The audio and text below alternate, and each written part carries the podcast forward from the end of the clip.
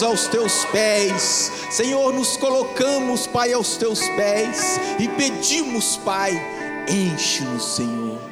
Enche-nos, Pai, cada dia mais. Mais de ti, menos de mim, mais de ti e menos de mim, Pai. Louvado seja o nome do Senhor. Aleluia. A presença de Deus é real no nosso meio. Eu cumprimento a amada igreja com a gloriosa paz do nosso Senhor e Salvador Jesus Cristo. Glória a Deus. Que bom que você veio. Nós marcamos nesta noite um encontro com o nosso Senhor. É a noite da vitória, o culto da vitória. E para nossa alegria e surpresa, quando nós aqui chegamos, o Senhor já estava nos esperando. E à medida que Ele vai nos enchendo cada vez mais e mais do Seu poder, nós vamos refletindo a glória de Deus nas nossas vidas. Então fica junto comigo. Precisamos estar juntos no combate vai glorificando o nome do Senhor, prestando atenção, dando glória para que o Espírito Santo encontre em nosso coração o espaço necessário para operar uma grande obra. Amém? Gênesis, capítulo de número 24, o versículo é o de número 12. Nós vamos ler de 12 até o 14. Gênesis 24, 12 ao 14. Queremos comentar muito rapidamente sobre três exemplos que a Bíblia vai nos trazer neste texto. Gênesis 24, 12. Diz assim a palavra do Senhor: E disse, ó Senhor, Deus de meu senhor Abraão, dá-me hoje bom encontro e faz faze beneficência ao meu senhor Abraão. Eis que eu estou em pé junto à fonte de água, e as filhas dos varões desta cidade saem para tirar água. Seja, pois, que a donzela a quem eu disser, abaixe agora o teu cântaro para que eu beba, e ela disser, bebe, e também darei de beber aos teus camelos. Esta seja a quem designaste ao teu servo Isaque, e que eu conheça nisso, que fizestes beneficência ao meu Senhor. Palavras do Senhor, Pai amado, fala conosco, em nome de Jesus. Amém. Glória a Deus. O texto que nós acabamos de ler, ele fala de uma ação, de uma atitude do patriarca Abraão, pai na fé, pai de multidões, homem escolhido por Deus, chamado por Deus, que através da sua fé, ele saiu sem saber para onde ia, mas foi guiado pelo poder de Deus. E mesmo já em idade avançada, Deus realiza um milagre na vida de Abraão. Ele concede um filho, o filho da promessa, Isaac. Mas agora Abraão, do alto dos seus 140 anos, já com a idade avançada, ele se preocupa porque o tempo passou e o tempo passa para todo mundo. E se tem uma coisa que Abraão sabe fazer é contar. Não foi à toa que Deus falou para ele uma vez para ele olhar para as estrelas e contá-las se ele pudesse, que assim também seria a sua descendência. E agora Abraão chama o seu servo, o homem de confiança da sua casa, e lhe faz com que ele faça um juramento, que ele iria até a sua parentela buscar uma esposa para o seu filho Isaac. E é impressionante como que nós às vezes temos dificuldade de aprender com Abraão essa preocupação que ele tinha em relação ao tempo das coisas. Porque nesse período a Bíblia diz no início, logo do capítulo, que Deus tinha abençoado Abraão em todas as áreas. Não havia um motivo de preocupação, de necessidade, não. Mas Abraão contava os seus dias, contava o seu tempo. E vejam que no primeiro salmo da Bíblia, e não o primeiro que foi, que foi numerado, mas em ordem cronológica, o primeiro que foi escrito, a maioria deles, a metade praticamente foi Davi, mas esse umzinho foi atribuído a Moisés. E Moisés, quando escreve no Salmo 90, no, no capítulo 12, ele fala: ensina-nos, Senhor. Se ele fala ensina-nos, é porque nós não sabemos, nós precisamos aprender. Moisés está orando, e Moisés veio bem depois, lá os seus quatrocentos e tantos anos depois. Ensina-nos, Senhor, ensina-nos a contar os nossos dias. Como que é difícil contar os nossos dias? Como que nós vivemos hoje um tempo onde os nossos dias vão passando e pouco se para para refletir, para contá-los, para se preocupar com algo que vai acontecer talvez daqui a 10, 20, 30, 100 anos, com gerações futuras. Isso tem sido tirado de nós, mas é necessário pedirmos ao Senhor que Ele possa nos ensinar a contar os nossos dias e contar de tal maneira que nós alcancemos coração sábio. Abraão com tudo no, no devido lugar, abençoadíssimo por Deus, agora ele tem essa atitude de se preocupar com o que aconteceria e como aconteceria, e chama o seu servo. A Bíblia, pelo menos nesse capítulo, não fala o nome do servo, acredita-se que seja Eliezer ou Eliezer, que foi mencionado lá atrás, como era um dos servos mais antigos e de confiança de Abraão, mas aí nessa parte a Bíblia não menciona o nome do servo. E este servo que fez esta oração, ele parte após um juramento Abraão, pega dez camelos e vai em direção à cidade aonde morava a parentela de Abraão.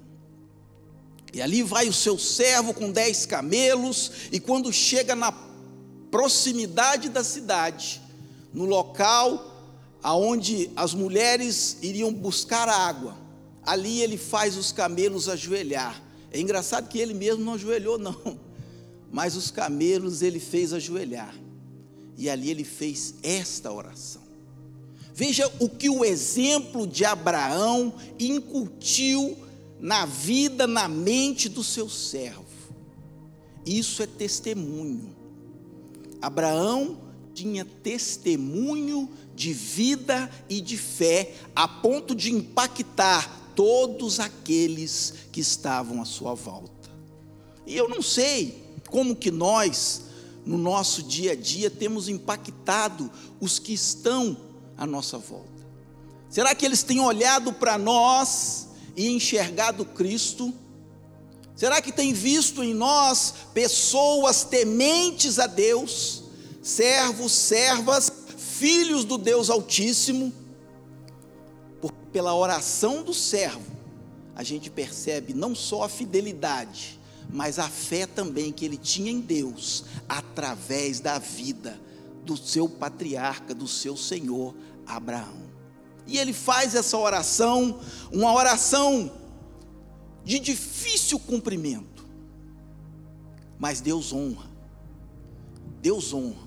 E a Bíblia vai dizer que ele nem tinha terminado de orar e já encontrou encontrou-se com Rebeca. Uma donzela, uma moça muito formosa, muito bonita, e aí ele pede água. E ela com seu cântaro, e um cântaro é necessário a gente tentar minimizar a barreira do tempo e imaginar uma mulher carregando um grande jarro de barro pesado, sem água, pesado, com água, mais pesado ainda. E aí ela oferece água para aquele forasteiro, para aquele viajante. E é incrível porque a atitude de Rebeca vai além de oferecer água somente para ele. E aí ela faz algo que é muito difícil de acontecer. Ela oferece água para os dez camelos. Olha, é muito difícil, é um milagre, a palavra de Deus se cumprindo de forma milagrosa. Um camelo, ele bebe mais de 100 litros de água, um camelo. Eles tinham 10 camelos. Você consegue imaginar o esforço o trabalho que foi para saciar a sede daqueles dez camelos. Se Rebeca tivesse um cântaro, e eu vou ajudá-la, digamos que o cântaro pegasse 10 litros de água, que é algo praticamente inviável e impossível, ela teria que dar 10 viagens para cada camelo, 100 viagens no poço. E o poço era embaixo, porque a Bíblia diz que ela descia. Ela descia, enchia, voltava, colocava água no coxo. Que trabalho, que serviço que essa mulher desempenhou. E o serviço de Rebeca guarda semelhanças com o nosso serviço hoje no reino de Deus. Porque a cada viagem que ela dava, ela não via aquele coxo encher, porque os camelos iam bebendo. Então ela trabalhava, trabalhava, trabalhava, mas o coxo estava sempre vazio.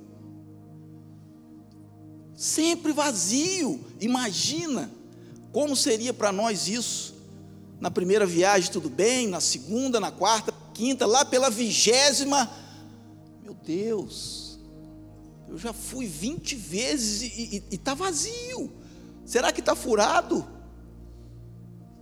Mas não estava furado, porque os camelos estavam bebendo. Quando que eles vão parar? Eu não sei, mas ela se dispôs.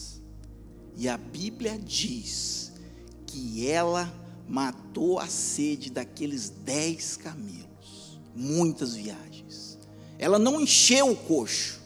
E aí, no nosso serviço hoje do reino, nós temos uma grande dificuldade, uma de várias que nós poderíamos enumerar. Nós queremos ver o coxo cheio, nós queremos ver a coisa funcionando, a tal medida sacudida e transbordante. Mas no serviço de Rebeca, em momento algum ela viu o coxo cheio, porque os camelos iam bebendo e ela ia carregando. Eles iam bebendo e ela ia carregando. Praticamente 100 viagens, talvez mais, eu vou colocar 100 viagens ao poço. Até que os camelos saciaram-se e pararam de beber. O que nós temos feito hoje no nosso serviço para o reino? Será que na minha segunda, terceira, quarta viagem, eu sem ver o coxo encher, mas Senhor, deve estar tá furado. Me ajuda aí. Deve estar tá furado. Mas ela se dispôs a fazê-lo. E isso, essa ação, essa atitude fez toda a diferença na vida dela. Ela prestou um grande serviço ali. E mal sabia ela que estava se cumprindo aquela oração e que ela estava sendo escolhida ali para ser a esposa de Isaac, mãe de Jacó, que é pai das tribos de Israel. Às vezes, a guerra é ganha no serviço, irmão.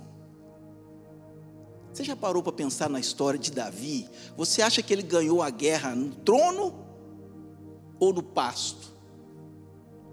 Aonde será que ele se dedicou mais e que ele ganhou a guerra? Depois ele foi colher frutos da guerra que já estava ganha. Porque o Senhor às vezes nos prova em muitas, em muitas e em muitas coisas. Aquela oração daquele servo é o texto maior do Antigo Testamento atribuído a um servo.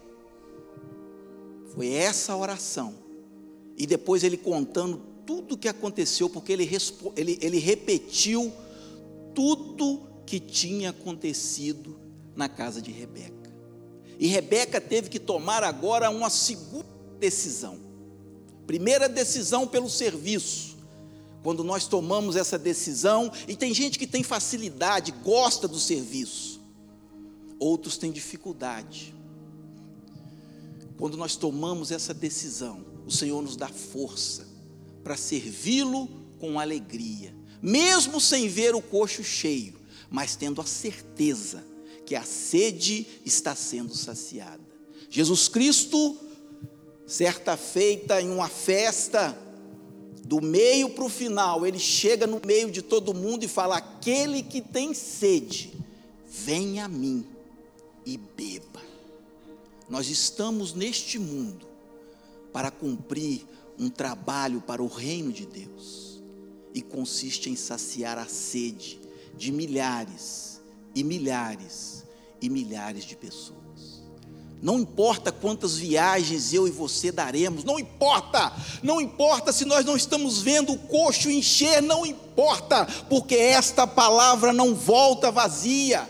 O Senhor, aquele que nos chamou, Ele é fiel e justo para cumprir a Sua palavra. A nós compete acreditar e nos apresentarmos: Eis-me aqui, Senhor, usa-me a mim. Mas nós temos dificuldade com as decisões, e principalmente quando tem muita gente envolvido. Agora Rebeca precisa decidir. Os parentes já tinham dado a sua opinião. Deixa ela ficar com a gente. Ela não vai agora. Deixa ela ficar mais uns dias. E o servo não me detenha. Não me detenha. Então eles perguntam para ela: e aí, você quer ir com esse moço? Ela não pensou duas vezes. Ela não começou dizendo, talvez, quem sabe. Ou ela não perguntou, o que, que vocês acham? Não, ela disse, irei. Irei. E nós cristãos precisamos tomar decisões assim como Rebeca tomou. Eu irei quem pode ir por mim? Eu irei. Eu irei. Com todas as minhas dificuldades, eu irei. Com todas as minhas deficiências, eu irei. Com todas as minhas mazelas e fraquezas, eu irei. Então, me esvazia de mim mesmo, Senhor, e enche do Senhor, para que eu vá e o seu nome seja exaltado e glorificado, Senhor. Rebeca tomou a decisão, o servo creu, orou e ele viu a mão de Deus operando em tempo real. Quantos de nós já vivemos isso? O milagre de Deus na nossa vida, este poder foi dado à igreja do Senhor, quando nós oramos, quando nós buscamos, aquilo que nós ligamos na terra é ligado no céu. Poder de Deus, nós precisamos estar juntos no combate. Esses dias atrás eu tive uma experiência muito difícil, difícil de descrever o que aconteceu comigo de explicar, mas eu preciso tentar. Eu tinha começado um trabalho há pouco tempo, estava feliz, alegre, louvando ao Senhor. Agora a gente usa máscara, então de máscara ninguém nem vê, você está ali orando, louvando, de repente, aquela alegria foi embora. A alegria foi embora. E eu comecei a sentir uma dor, uma agonia, uma tristeza profunda. E eu falei, Senhor, o que está acontecendo? E eu tive que sair do meu local e entrar no carro. E a situação foi piorando, piorando, piorando, piorando. E eu comecei a orar, e chorar, e orar, e falar: Senhor, o que, que é isso? E o Senhor estava me mostrando a dor de outra pessoa. Uma experiência sobrenatural, muito difícil. Eu não consegui me acalmar mais depois daquilo, porque nós que temos formação militar, está aqui o nosso pastor, pastor Pablo, fuzileiro, pastor Jonathan, a gente às vezes resiste um pouco mais certas coisas por causa da formação, e isso ajuda muito, mas estava muito pesado. E eu pensei, Senhor, como que essa pessoa está resistindo isso? Mas era para eu orar por ela. Era para eu orar por ela. E não sou só eu, não. Somos nós. Nós precisamos orar uns pelos outros suportar uns aos outros.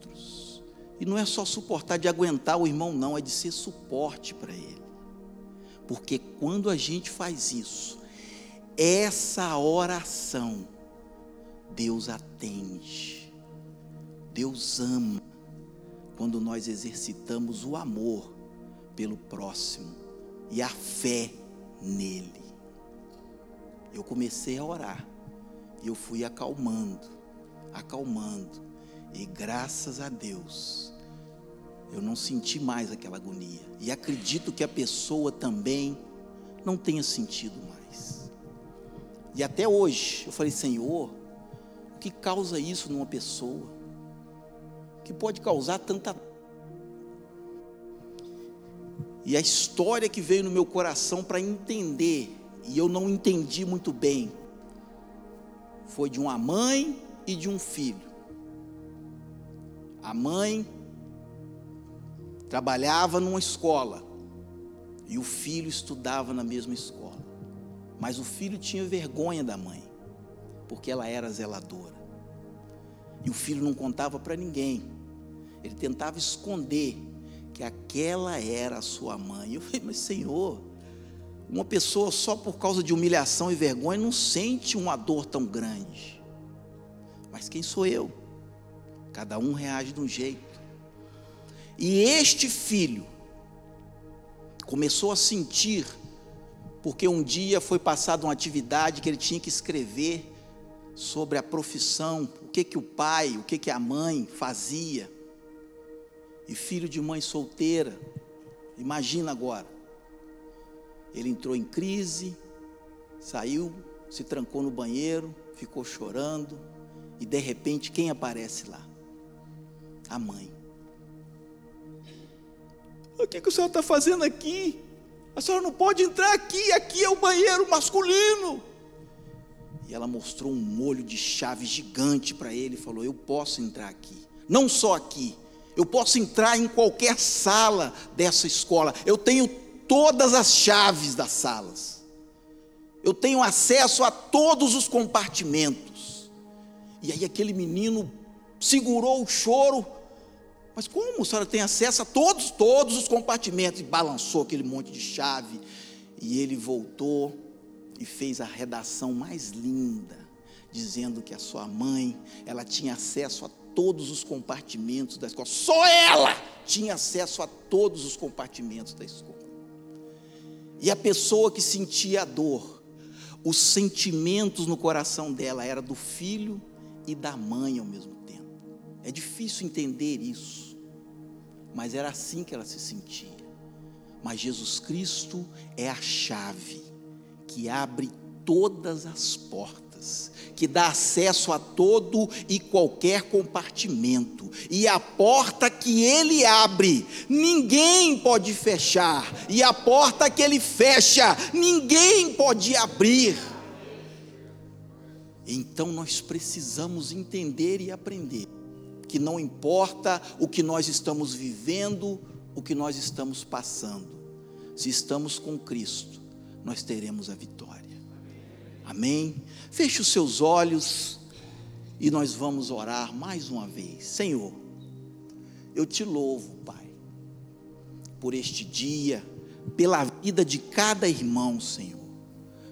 Pai, coloca os teus olhos de maneira favorável sobre cada um de nós. O Senhor conhece as nossas fraquezas, as nossas mazelas, as nossas dificuldades, mas o Senhor sabe também das nossas qualidades, porque foi o Senhor quem nos criou.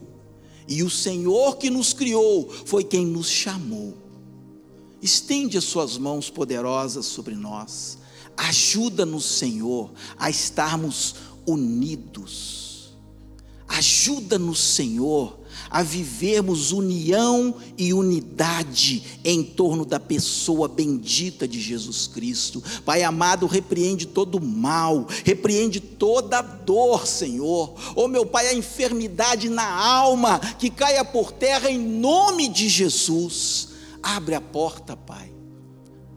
Mesmo aonde não existe porta ou parede, mas que se abra o caminho, porque o Senhor é o caminho que conduz até a vida eterna. Alegra os nossos corações, que a tua paz, Senhor, a paz que excede todo entendimento humano, possa nos guardar. E que nós possamos sair daqui hoje como aquele servo enquanto voltava da sua viagem conduzindo Rebeca feliz, alegre, porque a sua oração foi atendida. Pai, obrigado, Senhor, porque até aqui o Senhor tem nos ajudado e nos mantido. Assim nós oramos, Pai, e te agradecemos. Em nome de Jesus. Amém.